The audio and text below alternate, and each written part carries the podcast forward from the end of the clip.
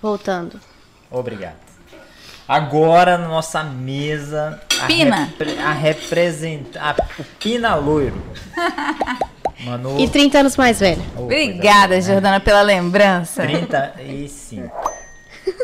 Mas com o Botox em dia. Botox em dia. Botox em dia foi, E o reboco, né? É, e 2 milímetros de reboco. De reboco, massa corrida. É. Manuzinha, prazer de novo ter você aqui. Prazer, Cê- pessoal, tô de é- butuca. Você é fera. É bom que tem duas internas aqui. Tá de coordenador e o da cirurgia. Agora o pau quebra. Eu também sou representante, tá? É, Então, que agora no internato o pessoal muda, grupo. tá? Representante de que laboratório? Do meu grupo. É porque muda, professora. Agora no internato a gente tem um representante para cada grupo. Cada rodízio, né, que faz. Isso, cada módulo, né? Tem o um. grupo tem um E a Cada grupo, não cada rodízio. E o a- grupo 3 é. a Jordana. E a Jordana. A gente ficou sem opção. É, deu ruim, né? Você não tem nem vergonha dessa cara, Emanuela. Mais ou menos isso. Te encheu muito o saco? Manu? É. Nossa senhora. Só Deus na causa. Não, eu lembro a gente tava lá em São Paulo, Manu enchendo o saco. Oi, profinho. É, puta que pariu. Manu, dá um tempo, velho. Oi, profinho, a gente lá em São Oi, Paulo tomando um uma Outback lá. Não, Oi, aquele- profinho. Aquele dia lá, a Renata até descobriu que eu tava no Outback. Aquele dia lá, velho, tava lá comendo a costelinha, aquele trem, chopão daquele tamanho aqui, a Manu. Ai, profinho. Ah, merda, Não, quando fala propinho, você sabe que a bomba é grande, né? Oi, possível, profinho. cara. Não, não quero nem ouvir. Olhei e falei assim pro Bruno aqui, ó. ó. Não, falei, não, toma Mas aqui. é é a angústia da primeira turma, né? A gente queria saber o que estava acontecendo, como é que estava. Eu, eu tenho certeza que estava sendo desenhado muito bem. porque- Lá no Outback. É, mas é aí que, que saem as melhores ideias, né? É, e, e ainda tá ansiosa? Eu, eu, eu tô bem menos. Bem menos, assim, eu tô muito. Porque não passou pela animada. cirurgia ainda, né, Bruno? É, calma que. Cara, mas eu tô animada pra tudo. Eu prometi pra mim que eu não ia fechar meu coração pra nada. Eu vou- tô indo de coração aberto. Mas na verdade você vai fazer reumato. Não, eu não sei. Ela vai ser pediatra. Não, ela descobriu que ela vai ser pediatra. Não, Teve muita gente que passou na Reumato e falou que ficou muito encantada, mas eu não tive esse. Esse É. trililin, não. é ranço por causa da prova do seu aniversário? Pode ser que tenha um componente aí. É multifatorial. Nós vamos convidar o Hugo daqui uns dias. Eu vou encher o... Eu vou perguntar pra Pode ele, vai- perguntar. se vai rolar. Qual Pode é a pressão lá na casa pra ela fazer reumato? Qual que é a pressão lá na casa? Não, lá em casa não, não tem. Ele não quer que eu faça coisas que. Ele não quer muito que você não plantão. faça reumato. Não. É bem de boa mesmo, sério, prof. Bem de boa. Ele, ele fala se você quer fazer, não? Pergunta se você quer fazer? Ele já Não, perguntou. porque às vezes não tem aquela pressão, tipo, você tem que fazer, ou do tipo, é, ah, mas você não vai fazer mesmo? Não, eu acho até que ele quer que eu faça rádio. É, aí você pergunta pra ele. Por quê? Rádio, é, rádio ganha dinheiro. É, aí é, É, porque ele tá interessado é, em aposentar. É, ele quer aposentar. É, ele quer cuidar das crianças, né? Eu falo Levar o pra- eu- cachorro pro pet. Eu falo pra Renata, eu falei, você deslancha nesse trem de blogueiragem aí que eu quero ficar de boa, quietinho, das Fazer nada. É, eu, a medicina não dá mais dinheiro, não. Dá pra você aí, que você é empresário da medicina. que eu vou trabalhar na Não. hiperbárica. Não, medicina não dá mais dinheiro, não. Não dá. Isso aí eu garanto pra você. Talvez não dê dinheiro como dava. É. Ou não dá Isso. dinheiro pra você, né? Porque pelo jeito pra esse aqui tá dando. É. Não. Ó, É, o sorriso dele. ó, ó. o Ó, o sorrisinho dele. Ah, Não, rosto. meu sorriso é porque o internato tá indo de vento em pouco. Ah, tá bom. Tá bom, tá bom. Não, mas eu acho que toda profissão dá dinheiro. Desde que você Sim, trabalhe concordo. bem. Toda, toda, toda, toda profissão dá dinheiro. Toda especialidade dá dinheiro. Desde que você se dedique ao que você faz. É, é, você pode ter, feito é, é, radiologia no melhor serviço, feito sub da sub, no nananana, se você não se dedicar, na boa, você vai ser mais um radiologista. De verdade, cara, não é isso não. Dedicação por dedicação, tem muita gente dedicada dando plantão 70 anos até hoje. velho. Tem a ver com como você se vende Tem- também. Exato, tem a ver com como você vende a sua hora. E isso te faz ganhar dinheiro dentro da medicina. Não é o fato de dedicar a sua profissão, isso aí vai te fazer um eu, bom acho que é um profissional. conjunto, eu acho que é um conjunto de coisas. Dedicar não é se dedicar exclusivamente ao doente, não. Não é isso que eu quis dizer. Sim. Se dedicar. Para você vender uma hora mais cara, você tem que estudar mais. Você tem que se manter sempre atualizado. Ou fazer Ou- TikTok. É, exatamente. Eu acho que o perfil do paciente também mudou. Essa é a questão. O perfil da pessoa que te busca, né? Vamos colocar do cliente, então. O perfil da pessoa que está te É, buscando. é, Por é. exemplo, o perfil da sua pessoa, ele, coitado, ele não tem opção. É Entendeu? verdade. Tipo, ele tá ali com um tubo do lado dele, né? Ele não tem muita opção. Mas os que têm a opção de optar pelo Dr. Bruno, de optar pelo Dr. Hugo, de optar pelo Dr. Danilo, sabe? Eu acho que é, eles têm que se adaptar um pouco a, ao cliente. É, hoje já não é, É, mais é, paciente, né? se adaptar. Hoje, não, hoje mas é muito mais cliente do que paciente. Talvez não na tua área. Na tua área tudo bem. Agora hoje, dentro de cirurgia plástica, há muito tempo não é paciente. Você vai no- Inclusive, é o código de ética do código do consumidor. Ex- o- o- é aplicado o código do consumidor dentro da relação médico-paciente, inversão de ônus da prova quando te fazem um processo, porque é um consumidor, entendeu? Então, Não, eu concordo. aí é talvez por isso que tem os TikTokers, tenham Sim. não criticando o quem faz isso, é a forma deles ganharem dinheiro, É, mas, mas não é, só se dedicar. É que, é que a coisa, ela, o boom foi tão grande que hoje, por exemplo, tem gente boa e como tem gente péssima. Sim, sim, sim. Eu, Né? O número de seguidor não tem nada a ver com caráter e não tem nada a ver com, com competência da pessoa, Né? né? E, a- e o- acho e o tá- conteúdo que a pessoa busca na internet não é, é o conteúdo que agrada a ela. Né? Se você faz um conteúdo que agrade alguém que está buscando determinado conteúdo na internet, ela vai te seguir. Agora, e pode ser que ela seja seu paciente no futuro. Agora, não significa que o profissional que está fazendo o conteúdo seja um profissional de excelência para resolver aquele problema Concordo. Concordo. né? É aquela o que eu vejo hoje é assim. é, tinha na, na nossa época o profissional quando eu era mais novo. Eu continuo sendo jovem, mas é, quando eu me formei, que eu era interno, que eu era aluno, tinha aquele profissional que era bom de papo, que a gente falava bom de gogó. Esse povo bom de gogó tá tudo na rede hoje. É bom de rede social hoje. É não bom- generalizando, tem muita gente boa que tá na rede social, Sim, mas sim, sim. Mas tem muita, tem os- tem muita gente que é excelente profissional que está na rede social, como tem muita gente que é péssimo profissional que também está na rede social, que na minha concepção é a maioria. Entendeu? E eu não sei se é a maioria, mas Eu eu- dos que eu conheço, dos que eu conheço, e não estou falando de palmas não, gente, estou falando, eu tenho gente que formou comigo, que foi meu veterano, que foi, assim, é- é, a gente sabe. Sim, eu concordo. Mas, mas isso a gente. Eu vou falar como acadêmica. A gente já vê isso com os, tal, com os Medgrams, né? Que chama Medgram? A, Isso. a Jordana que é blogueira. É, é porque é da, é da faixa etária dela. Nem né? todo mundo que posta tá muito, que tá etária, numa né? coisa, que tá acompanhando não sei quem, ou que tá em um ambiente X, Y ou Z, é a pessoa mais massa. Entendeu? É a pessoa, é uma pessoa, ela tá, não necessariamente ela posta o que ela realmente é. Ela posta o que vai gerar um retorno para ela. Tem e às vezes, exceções, se né? você posta o que realmente é, tem gente que te critica por isso. Que foi o que aconteceu no meu caso, que inclusive foi o motivo de eu ter parado. As pessoas falavam que eu era produtivamente tóxica. Chegaram a comentar isso? Sim. Por eu. é Porque, tipo assim, eles falavam que aquela realidade não era de uma pessoa normal. que Então, o mas- que eu tava fazendo era prejudicando a saúde mental das outras pessoas, Mas tem a ver com entendeu? você? Não tem a ver com você, Mas, cara. mas também não, não. É a minha realidade. Mas Imagina. isso também não quer dizer que é Cara, fácil, que. que te entendo, entendeu? Mas imagina, presta atenção, por exemplo, eu trago futebol, Neymar. né, Um dos melhores jogadores do mundo, mas o tanto que ele toma pancada. É verdade. Entendeu? Não é, não tem relação com o profissional. Não gosto do em si. menino Ney. Mas é, o, o negócio do. O Neymar, ele tá pouco se fudendo com o que os outros falam dele. Talvez deveria, a gente deveria seguir o mesmo caminho. né? O negócio do Entendeu? Instagram mesmo é postar o que dá Mas- visualização, não o que acontece. Tem que ter social media. É, eu, mas eu, eu, eu particularmente eu não, eu sou bem reservado em relação a, a mídia social. Agora que eu posto algumas coisinhas a mais no Instagram, Tô vendo você. mas assim eu sou eu sou muito muito reservado, justamente porque Hã? Vem, vem cá. justamente porque eu acho que as pessoas não não precisam saber o que eu tô fazendo. Eu vou ficar de costas.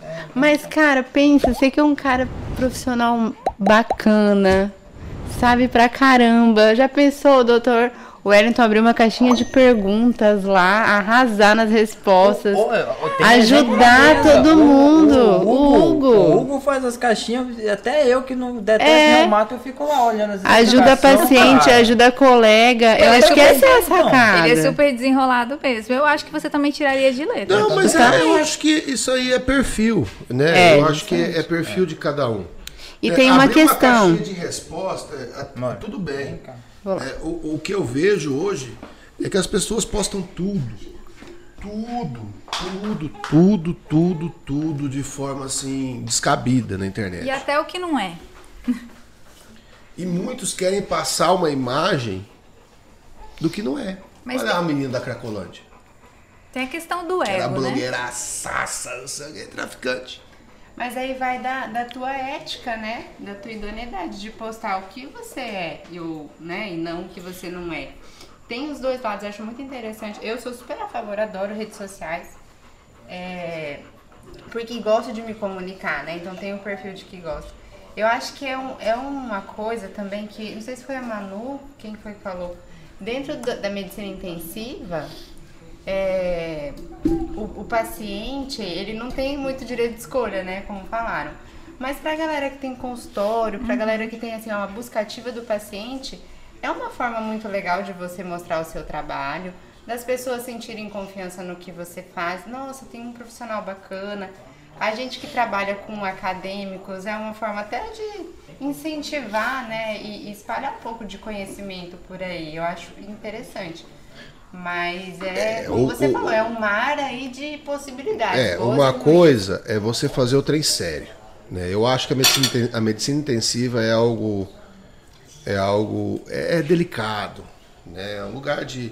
A UTI é um lugar de. Não é um lugar de morrer, é um lugar de viver.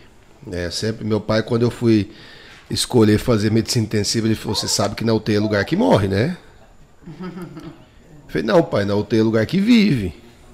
Vive. A maioria dos pacientes que eu cuido vivem na UTI, são vivos. Né?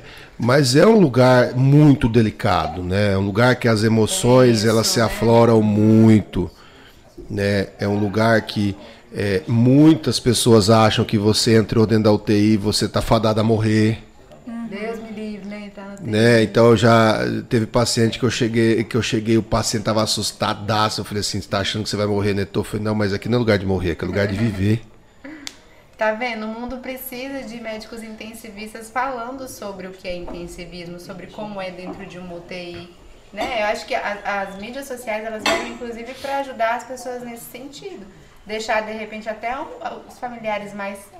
Ah, eu tenho, então não é, não é tudo aquilo, né? Mas trazer pra. Mas a UTI é um lugar delicado. É de um, mostrar as coisas, é. Não, eu entendo. Mas É um- assim, até responder com, com texto mesmo as perguntas, né? Ou com vídeo, sem precisar mostrar efetivamente o local. Eu concordo contigo, é. Para corações sensíveis, inclusive.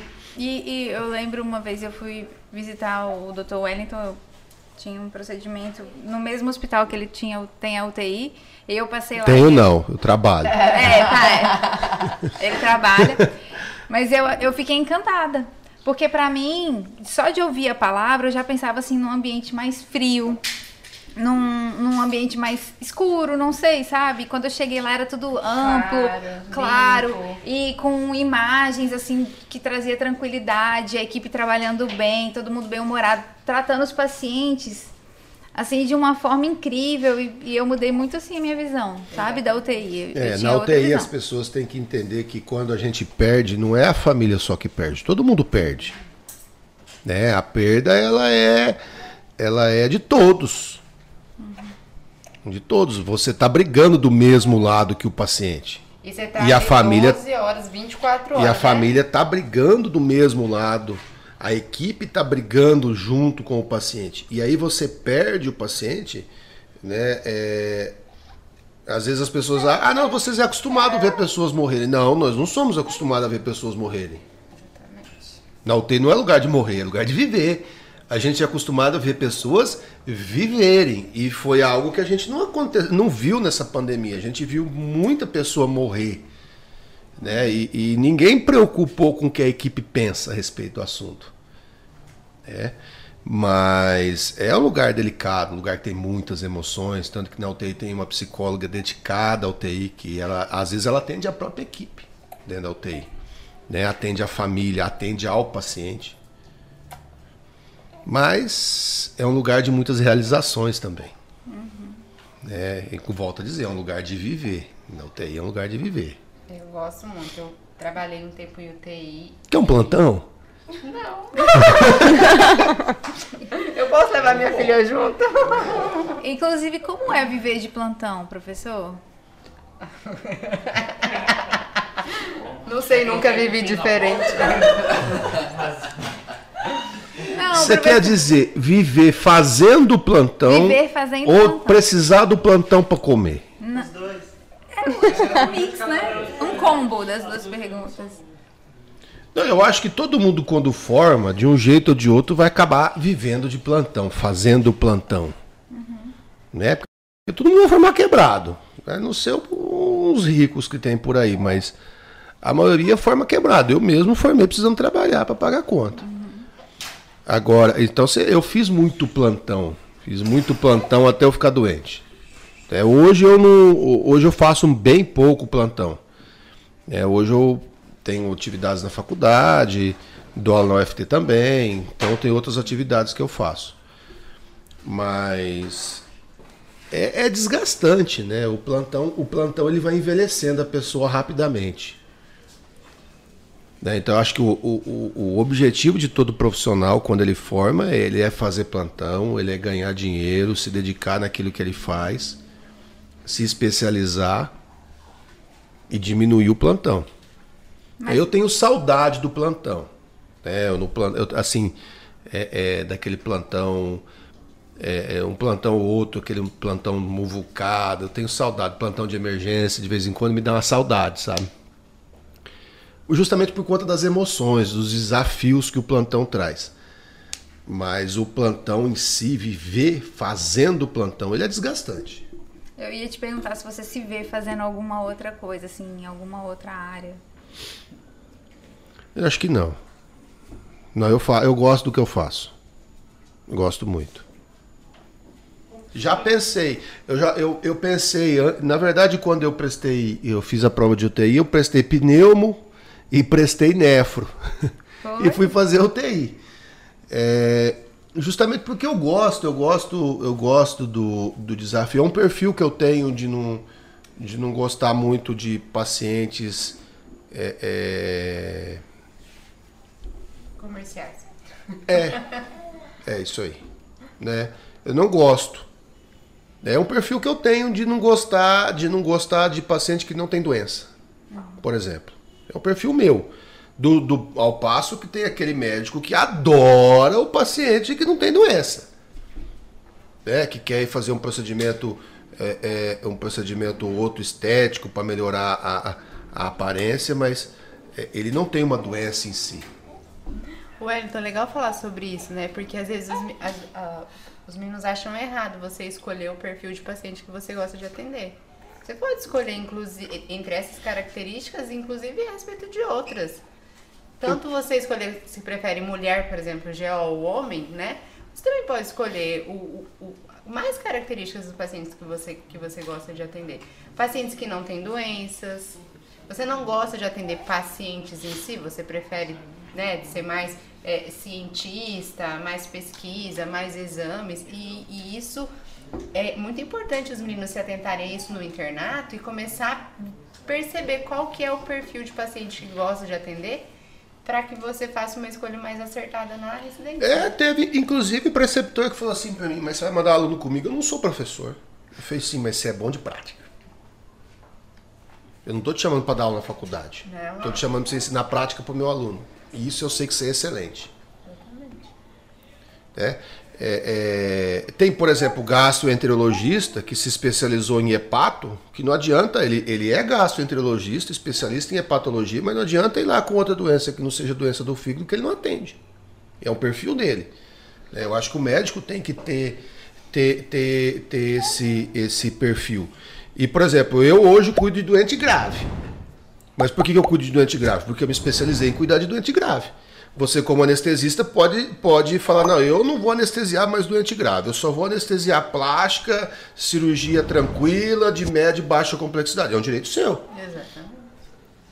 É, do mesmo jeito que o Bruno fala assim: não, de, de hoje em diante eu não, eu não, eu não opero mais abdômen agudo. Só mais- só Só vou operar a hérnia, por é. exemplo. Operar a hérnia, procedimento mais tranquilo, que não complica, que vai embora no mesmo dia. É um direito dele. Justamente. E você não é mais ou menos médico. Isso é exatamente. Não é você ser mais ou menos médico. Não é o, o médico que cuida de paciente grave ele ser mais melhor médico do que o, o médico que não quer cuidar de doente grave. Não. Cada um faz o seu perfil, desde que faça bem. Exato. Então, por exemplo, o cirurgião plástico que quer fazer procedimento estético, então faça de excelência.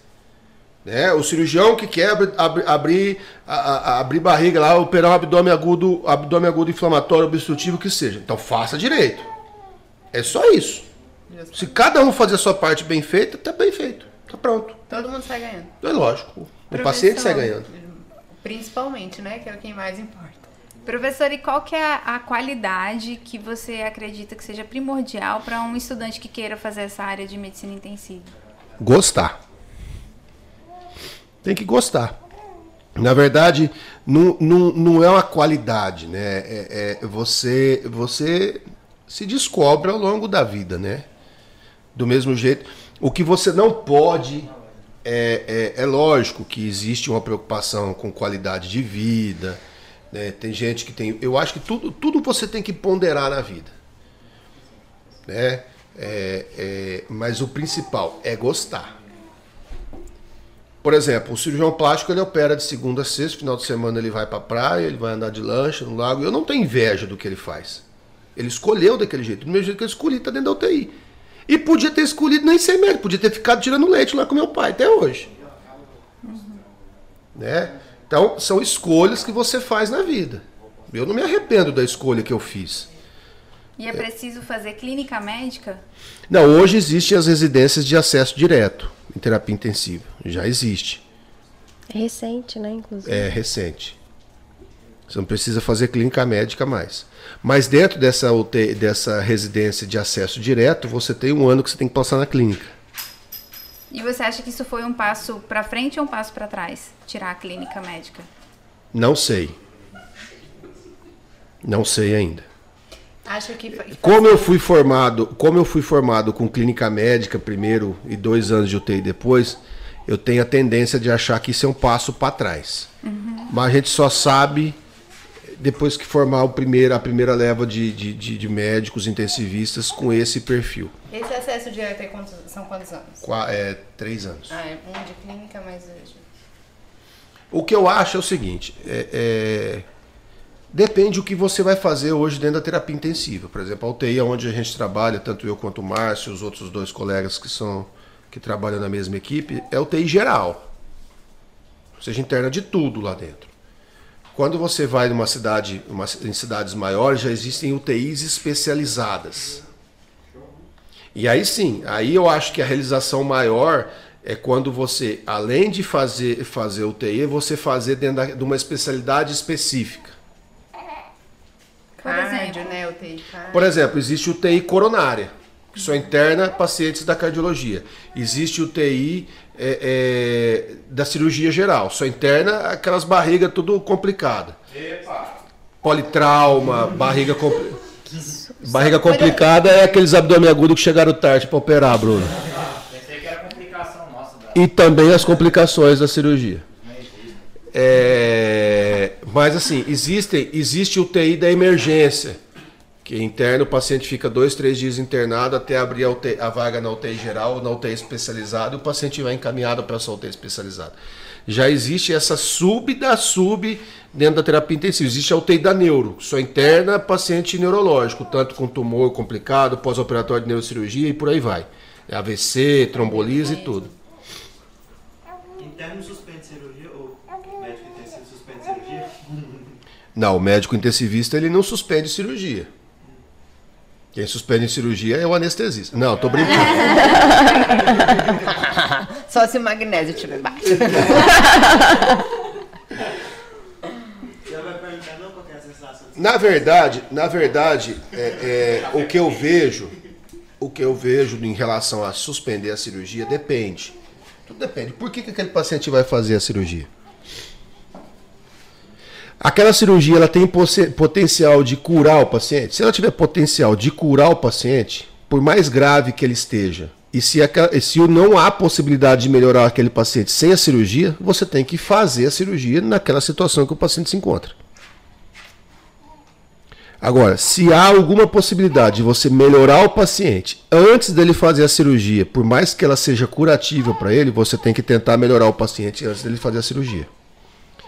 E por último, se aquela cirurgia que o paciente vai fazer, ela não é curativa para o paciente e ele tem algum problema que não foi investigado antes da cirurgia, o anestesista tem o direito de garfar a cirurgia. Porque Estão ouvindo? porque, porque vou, vou dar, vou dar um exemplo. Ah, vai operar, sei lá, vai fazer um- uma cirurgia estética, uma cirurgia, uma hérnia, vai corrigir uma hérnia. Vamos tirar do ponto de vista do estético, porque senão acha que há implicação com o cirurgião plástico e de fato não há nenhuma. Vai fazer uma cirurgia de uma hérnia. Né? Vai fazer a cirurgia de uma hérnia um paciente que tem um risco e por algum motivo não foi feito o pré-operatório de forma adequada para aquele paciente. Se o anestesista julgar que precisava investigar algumas coisas no pré-operatório daquele paciente para diminuir o risco durante a cirurgia, ele tem o direito de suspender. Agora, se chegar um paciente, um politrauma, que está sanguinando com, com, com a ruptura de víscera abdominal, o paciente está morrendo e está lá correndo volume, fazendo sangue, não sei o que. Se não anestesiar e operar, ele vai morrer. Não tem outra possibilidade dentro do recurso daquele lugar. Então depende, tudo depende. O que não é, não pode é generalizar as coisas. Prof, e onde a docência entrou na sua vida?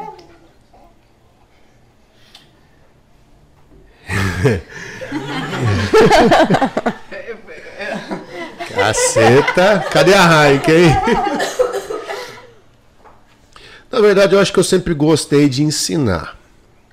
Né? Eu sempre dei aulas, desde quando eu estava no, no colégio. Né? Você era Na- monitor, tipo um monitor? Eu era monitor, dava aula particular para poder ganhar o salgado. Não vendia resumo. Eu vendo resumo. Inclusive, né, direct. Arrasta pra cima. Você fica falando essas coisas, você sabia que já encheram meu saco por causa disso também, né? Mas você se preocupou com isso? Eu me preocupo com tudo, professor. Olha, Esse se, é o meu problema. se você só vende, porque tem quem compra. Verdade. Se não tivesse quem compra, você não precisava vender. Pensa bem, você tá melhor do que quem tá comprando. Não é verdade? Exatamente. Entendeu? Não dá pra comparar quem fez o resumo do que quem vai ler o resumo de quem fez. Verdade. Obrigada. Então é, é assim. É assim. Eu ia falar outra coisa, mas outro comparativo, mas é melhor tem gente descalça. Não sei quem vai assistir. Mas só existe o tráfico de droga porque tem quem usa droga. Não existia o tráfico. E assim vai. É, mas em relação à docência, é, então desde o colégio eu era monitor do colégio. E aí eu tinha desconto porque eu era monitor no colégio. Depois, quando eu entrei na faculdade, a gente estava já no meio do terceiro ano, a gente fundou um cursinho que chama Sala Extra, que é um cursinho pré-vestibular para as pessoas carentes lá da Já cidade. era empreendedor, né?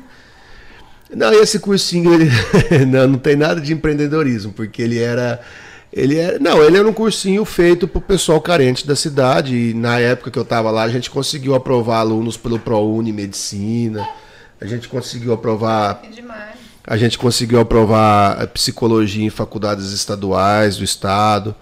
Viu? Então, Ele assim- tem um lado bom, pessoal. Tem coração, tá? Então a gente, a gente, a gente conseguiu. E aí eu me formei. Aí quando eu me formei, eu parei de dar aula no cursinho, porque quem dava aula no cursinho eram os alunos da faculdade, né? Aí eu passei o posto para outro. Eu dava aula de física no cursinho. E aí É, depois eu me formei, entrei na residência e tal. Aí eu vim pra cá e aí comecei de novo quando, quando abriu a faculdade. É, mas assim, eu sempre, eu sempre tive comigo qual é o objetivo de você ser professor, qual é o objetivo que você tem que pensar, né? Lógico, eu não sou, não tenho, não tenho profissionalização em ser professor, sou médico, né? Mas é, é a gente que sempre tem o objetivo do que o aluno precisa saber, né? O que, jeito- o que você precisa mostrar para ele. É, e mais do que, do que mostrar em termos de conteúdo, conteúdo tem em qualquer livro. Conteúdo tem no livro. Tem aulas no YouTube. Conteúdos tem aula na Medicel, aulas em qualquer lugar hoje. Mas as atitudes, né? Acho que o máximo que o professor pode mostrar para o aluno são as atitudes. Do que fazer, do que por que fazer e o que não fazer. E eu sempre falei para vocês, né? E falo para todo mundo. né? Ah, eu cheguei lá, é, o, o fulano lá nem olhou na cara do doente. Tá aí um bom exemplo para você ver o que não se deve fazer. Né? E aí vida que segue. E você pegou coordenação, né, professor? E a coordenação, ela acaba, acho que, ultrapassando um pouco essa, eh, o limite do só do aluno e do professor. Porque você acaba se envolvendo de uma forma mais eh, profunda com os alunos, se envolvendo mais em, em outras questões, problemas Licença, emocionais, fica à vontade. Problemas pessoais, por exemplo, eh, enfim, como, como ser pai... Quase que a Cintia tomou um tombo lá. Passaram a rasteira em você, Cintia, foi? Só foi pra eu entrar, entrar com classe. Ah, noite, galera. Siga aí. Não, eu digo assim, porque às vezes é, o pessoal fala, nossa, o Wellington é muito malvado, mas pra mim, tipo, você é o meu malvado favorito, sabe, professor? Porque você é Tão malvado. bonitinho. É, gente. Nota, tá aqui. Não, não tô querendo nota. Mas é Tá porque. querendo passar no estágio de pediatria. Não, tô brincando. É a professora Ana McCartney que me avalia. Eu ali é pancada. viu? É. Professor, mas eu digo assim, como, como você lida com isso? Porque você é uma pessoa que quer fazer o bem, mas às vezes você fica naquela de, de ter que cobrar, né? E, e tem gente que não sabe separar essas coisas.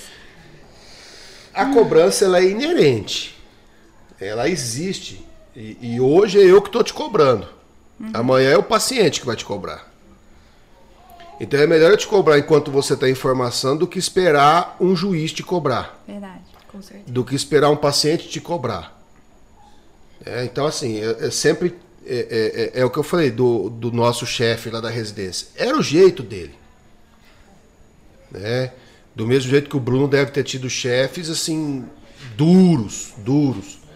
Faz parte da vida. Isso é o que faz a gente crescer. Então, eu sempre tive aquela ideia, né, do que jeito que tem que ser, o que, que o médico tem que aprender.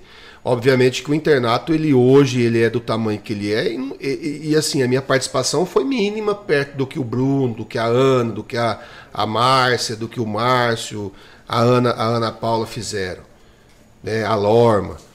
Então, a minha participação, a minha participação foi mais ali de, de conversar e tal e fazer papel, mas a participação deles foi crucial. Né, o internato tá, tá, por isso que eu- quando a gente teve lá, eu chamei todo mundo, porque não fui eu que desenhei o internato. O internato ele veio desenhado, a matriz ela veio pronto, né? E, a e o internato só roda por conta deles.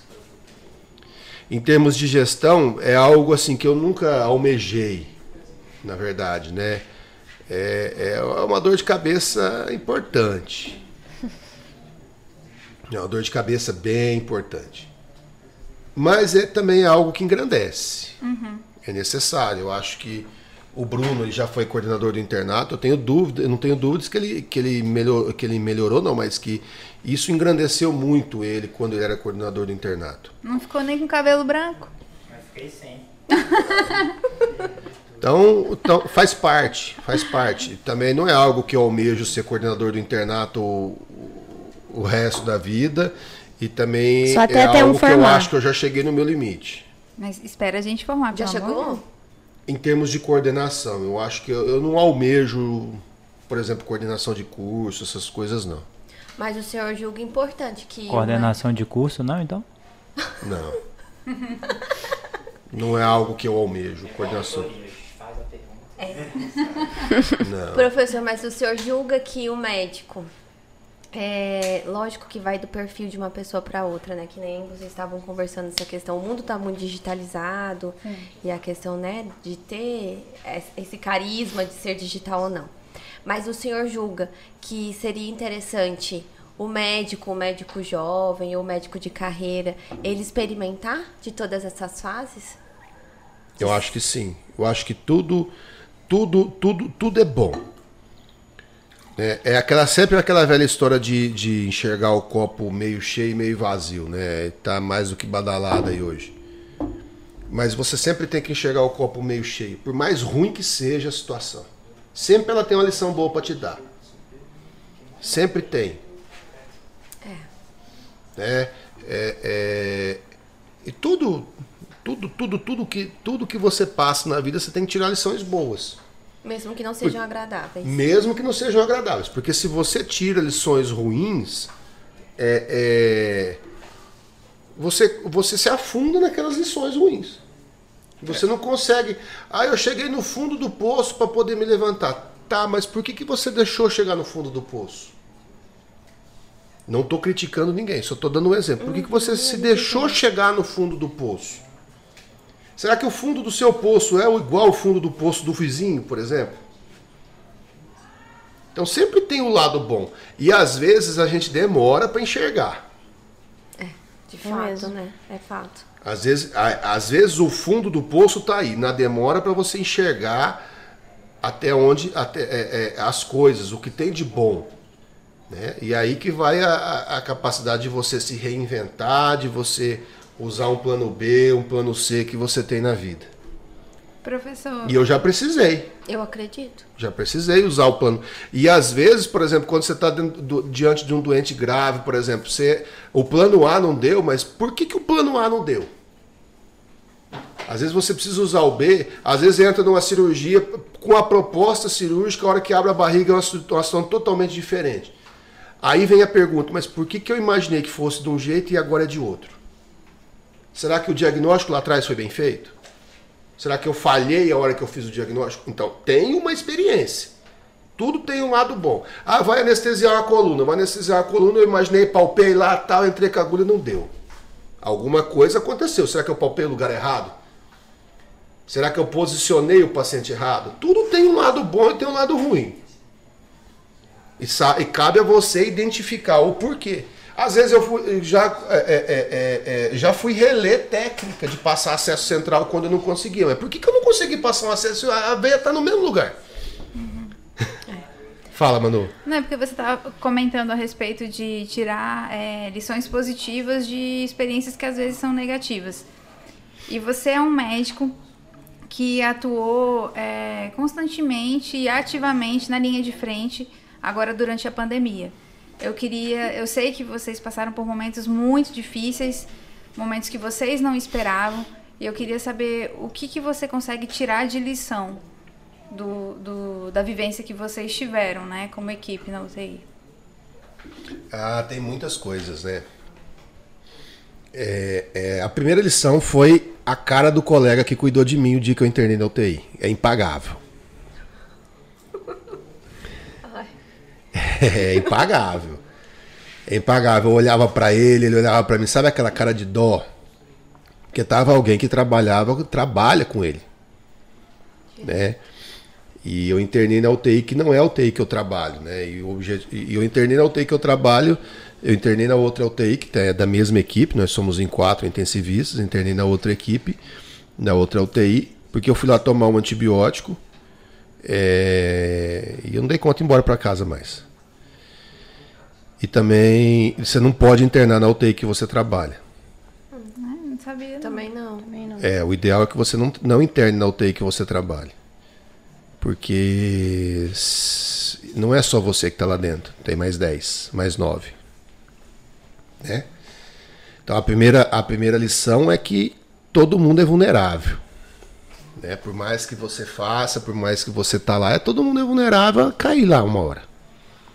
Eu caí pela Covid? Caí, mas poderia ter caído daqui no ritmo que eu trabalhava, de 7, 8 anos, por um infarto, por exemplo, um AVC. Como teve lá na residência, lá onde eu fiz, colega de 35 anos que morreu com AVC hemorrágico. E o cara era fenomenal. É, mas assim, a pandemia, ela desmistificou algumas coisas em relação à conduta, em relação a pa- pacientes que têm comprometimento pulmonar grave, que hoje é pelo Covid, mas antes do Covid a gente teve, teve o H1N1, a gente continuava, continuava tendo pneumonia associada, pneumonia associada não, síndrome de desconforto respiratório associada à pneumonia grave, associada à pancreatite grave. Então ela veio desmistificar algumas coisas. né? Eu acredito que em termos médicos a gente sai melhor da pandemia do que a gente entrou. Né? É, é tudo novo, a gente acabou aprendendo muito com o desenrolar da pandemia. Mas eu acho que é isso, eu acho que é um conjunto de coisas. Né? É, vi muita gente perder a cabeça, muita gente, em termos, pacientes perderem a cabeça por conta do medo, da gravidade. Eu vi. Você diz de surto? assim, o medo, perder a cabeça no sentido de, do medo, né? Do, do, do- da incerteza, do pavor, Ansiedade. né? Eu vi muito funcionário pedir arrego. E esse pedir arrego não foi por incapacidade física, por moleza. Foi pelo cansaço físico, mental, do excesso de carga trabalhada e, e assim, eu vi muita coisa acontecer. Soube de colegas, né, dos colegas que trabalham comigo, graças a Deus nenhum teve problema em relação a isso. Mas há relatos na literatura e, e por aí vai de colegas que tiveram burnout durante a ou de Burnout, né, durante a pandemia. E por aí vai. Eu acho que em termos médicos a, a gente sai engrandecido da pandemia. Sai não, porque a gente não saiu ainda, né? Estamos aí brigando. É verdade. Mas eu acredito que a fase, a fase pior já passou. Amém. E eu também vi outras coisas, né? Vi coisas ruins durante a pandemia, que tirei lições boas. Né? Vi coisas, vi, vi, vi condutas ruins, vi é, é, gente, é, relatos de gente se, aproveitar, se aproveitando da, da incapacidade, da fragilidade dos outros, né? Mas isso, isso serve é, é, você nunca pode dizer, não, esse é problema do, do cidadão lá. Não, isso é problema de todos. né? Enquanto tem um trabalhando e um aproveitando, o problema está no sistema. Aí você tem que tentar tirar lições boas, tentar enxergar que aquilo não é o caminho e se portar de uma tal maneira que te faça uma pessoa diferente. Um ponto positivo, professor, e um ponto negativo que o senhor teve de experiência pessoal mesmo. Durante esses dois anos aí, quase. Dois anos e. Já foi, né? Dois anos e meio de pandemia. Acho que dois anos. Dois anos de pandemia.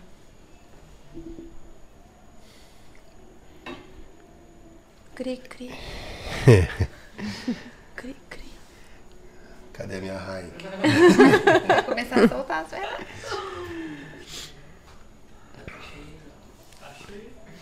Eu vi que trouxeram uma aqui.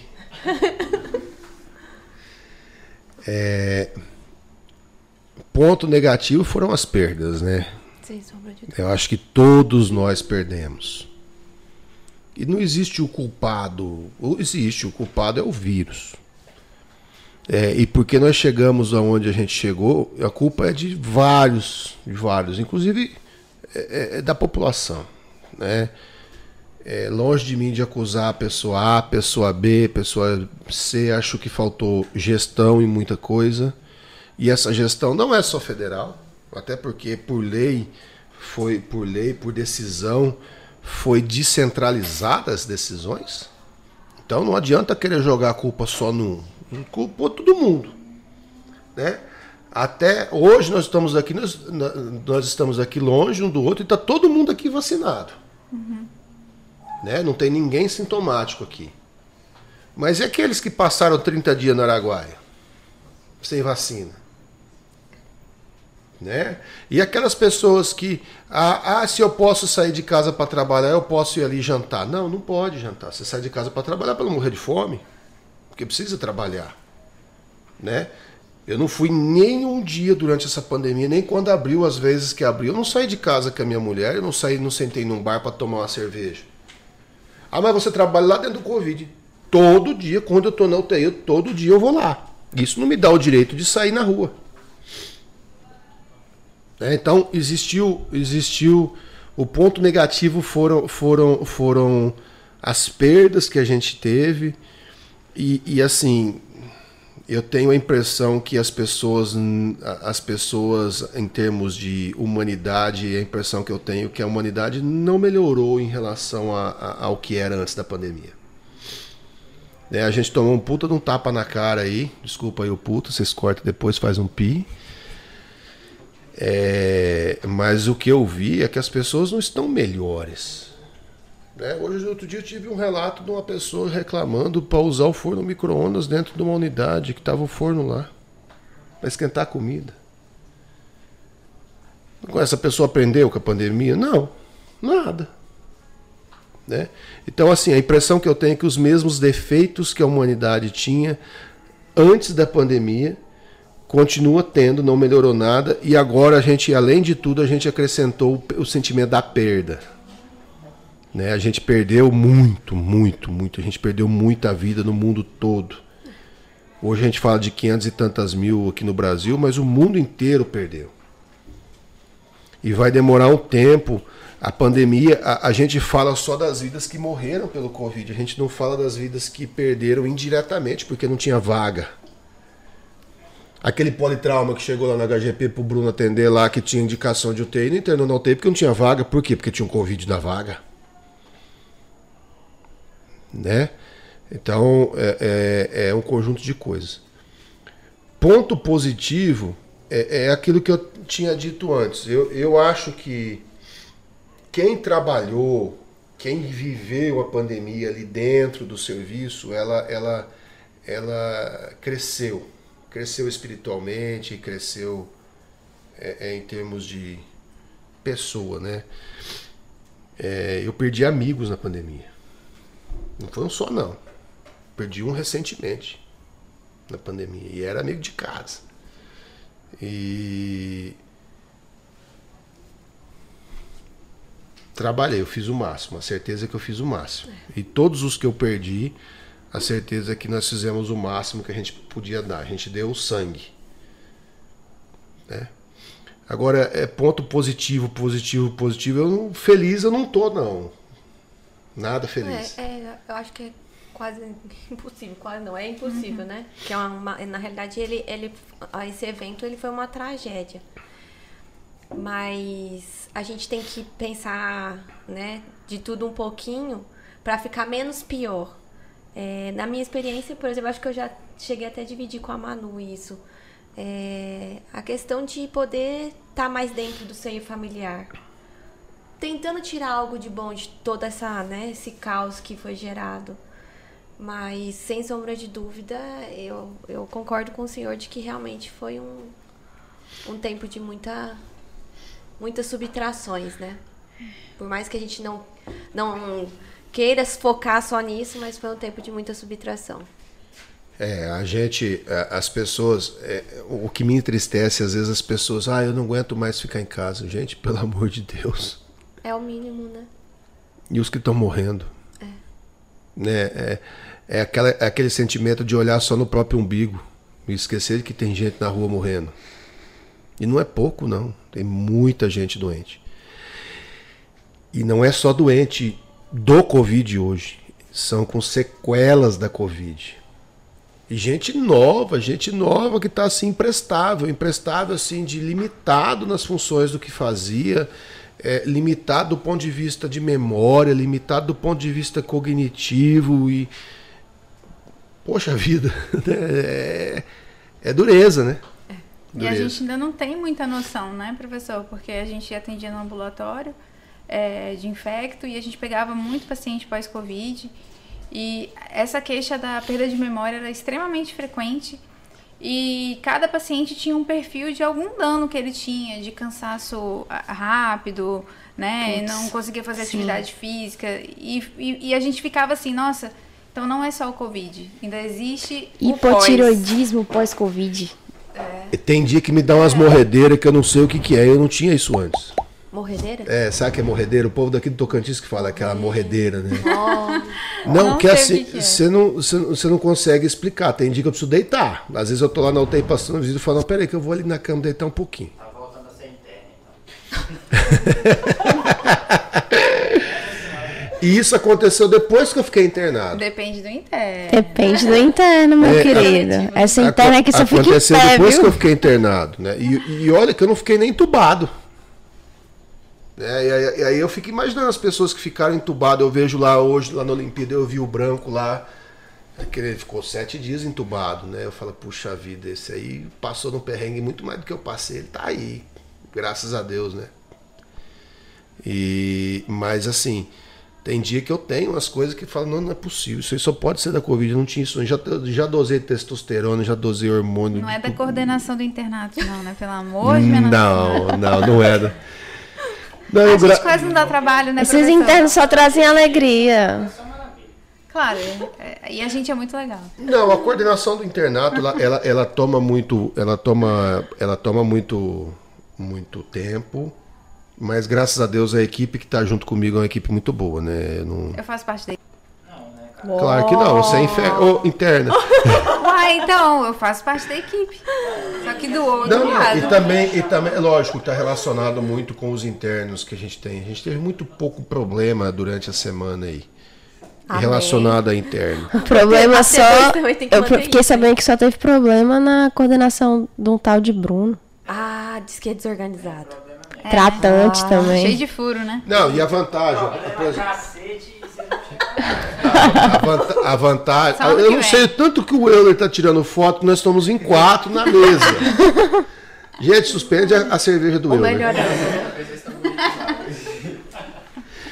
Não, Mas eu é, digo, rapidinho, professor, eu vou justificar. É porque a gente faz parte da equipe, porque, é, querendo ou não, o sucesso de vocês também vai depender do nosso desempenho. não, nós estamos todo mundo no mesmo barco, né? Eu brinquei, eu brinquei ali, mas tá todo mundo no mesmo barco. O interno tá no mesmo barco que a coordenação. O dia que a coordenação, a coordenação, a supervisão da área estiver jogando no barco diferente, O barco chama Titanic. não vai dar certo. Não é Titanic. Não vai dar certo. E o primeiro lugar que vai ruir é o cenário de prática. Olha lá. Misericórdia. Senhor, Por que, que é o primeiro lugar que vai ruir? Faz parte então. Porque se Vai você você. começar a não acrescentar nada, ou se a coordenação não te estimular a acrescentar em algum lugar que você esteja, por que, que aquele lugar precisa de você? É fato. não, Pra ser eu um peso morto lá dentro, com o, pesão- com o perdão da palavra? Pra nada! Pra encher o saco? Pra nada! Por isso que ninguém quer mais, tolera mais. Não, eu acho que essa é a pergunta que o acadêmico deve fazer antes de chegar no hospital, né? Por que, que o hospital precisa de mim? Tipo, pra que, que eu vou pra lá? Pra tomar Gravou, chibatada? escreveu. Não, é, escrever. É melhor o hospital contratar secretário, mais rápido. Né? Então acho que se, se a gente chega no, no internato, no campo de prática, com essa pergunta, por que, que o hospital precisa de mim, já é um puta do estímulo para eu trabalhar e aprender de forma correta. É, e, o ma- e, e- e- e aí a primeira, a primeira certeza que você tem que ter, eu preciso do hospital. Eu preciso do paciente. Eu preciso, vocês precisam muito mais do paciente do que ele precisa de você. Sem sombra de dúvida. Então, se você precisa muito mais do paciente do que ele precisa de você, a principal coisa que você precisa fazer é cuidar bem dele, tratar bem ele. Ah, mas quer dizer que o dia que eu formar eu não vou precisar do paciente? Claro que vai. Você vai viver do quê? De brisa? Entendeu? De amor? Não, todo mundo vai ter que trabalhar para ganhar dinheiro. E trabalhar na medicina que trabalha, é trabalhar com o paciente. Né? E, e- então você vai continuar precisando do paciente. Só que hoje, o paciente, em termos médicos, ele precisa muito menos de você do que você precisa dele em termos acadêmicos. Tô errado, Bruno?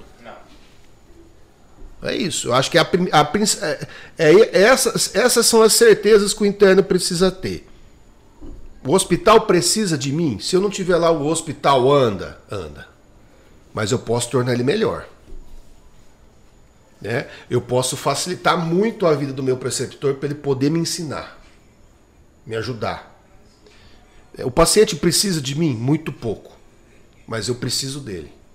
Só com essas duas certezas aí que eu falei pra vocês, aí, aí a coisa vai andar melhor. É que tem gente que acha que não precisa do paciente e que é obrigado a ir no hospital e o hospital é obrigado a ajudar ele. Negativo, negativo. O hospital não é obrigado a ajudar ninguém, não. O hospital não precisa de interno. Tá? Tá aí uma prova que o hospital andou de vento em popa sem o interno lá dentro na pandemia. É, se tem uma, uma lição boa que você precisa tirar da pandemia, é isso. O, o hospital vai bem com você e vai bem sem você também. Apesar de você, né? Agora, se você quer tornar o hospital melhor, se você quiser humanizar aquele atendimento melhor, se você quiser ajudar a agilizar aquele atendimento, você pode. E em contrapartida, você tem o conhecimento que o paciente pode te dar. Eu tava brincando com a Muito Jordana bom. essa semana que a, a residente tava com um bebezinho, né? Quem sabe a gente tava só com os bebês. E o bebê tava quietinho, não tava chorando. Na hora que eu peguei, ele começou a chorar. Eu falei, tá vendo? Ele sentiu o cheiro da interna. Ele falou, eu tava na residente. Por que que me passaram pra interna? Por favor, me volta pra residente. Realmente, o serviço toca muito bem e ele é estruturado sem a gente, né? Somos só um Agora, o que me deixou feliz foi justamente os feedbacks. Veja, você entrou num serviço que roda sem você, né? Que o preceptor, alguns não queria você, porque acha que você era só mais um. E aí ele falou assim: putz, eles são diferentes. Eles valem a pena. Né? Mas assim, Tu só se passa, né, Bruno? Ele tá esperando a gente na cirurgia.